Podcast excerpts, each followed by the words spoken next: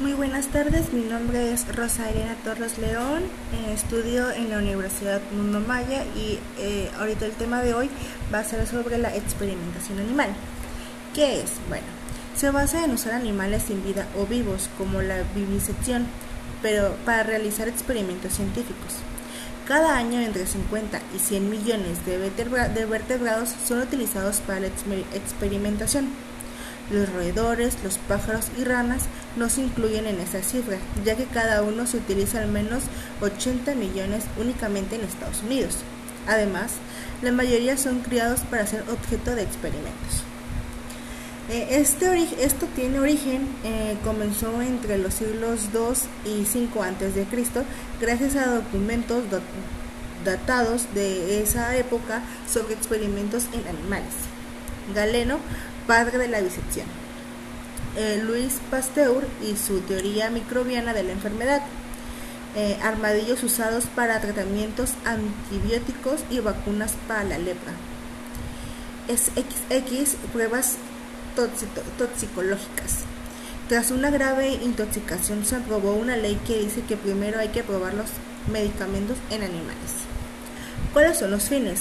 La investigación básica y biomédica, pruebas de productos, educación y formación, productos cotidianos de limpieza, cosméticos, aditivos, alimentarios y farmacéuticos, comida de mascotas, productos con alcohol y tabaco. Uso militar, eh, probar gases venenosos, enfermedades de descomposición, heridas de explosiones, quemaduras y radiaciones para evaluar nuevas armas.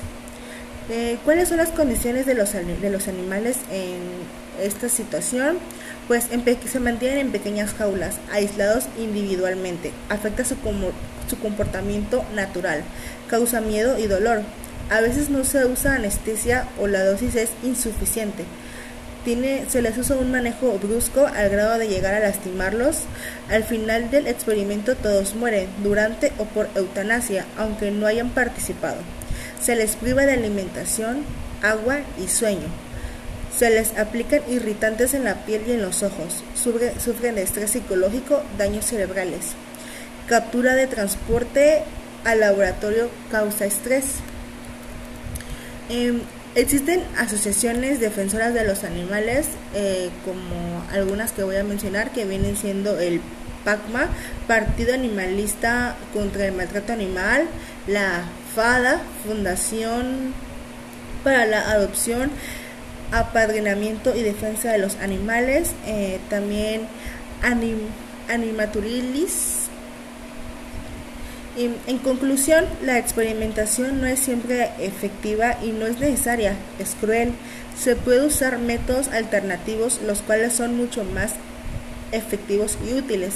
Se debe, se debe concienciar más a la población de la verdad sobre la experimentación animal y sobre cómo realmente se prueban alimentos cosméticos.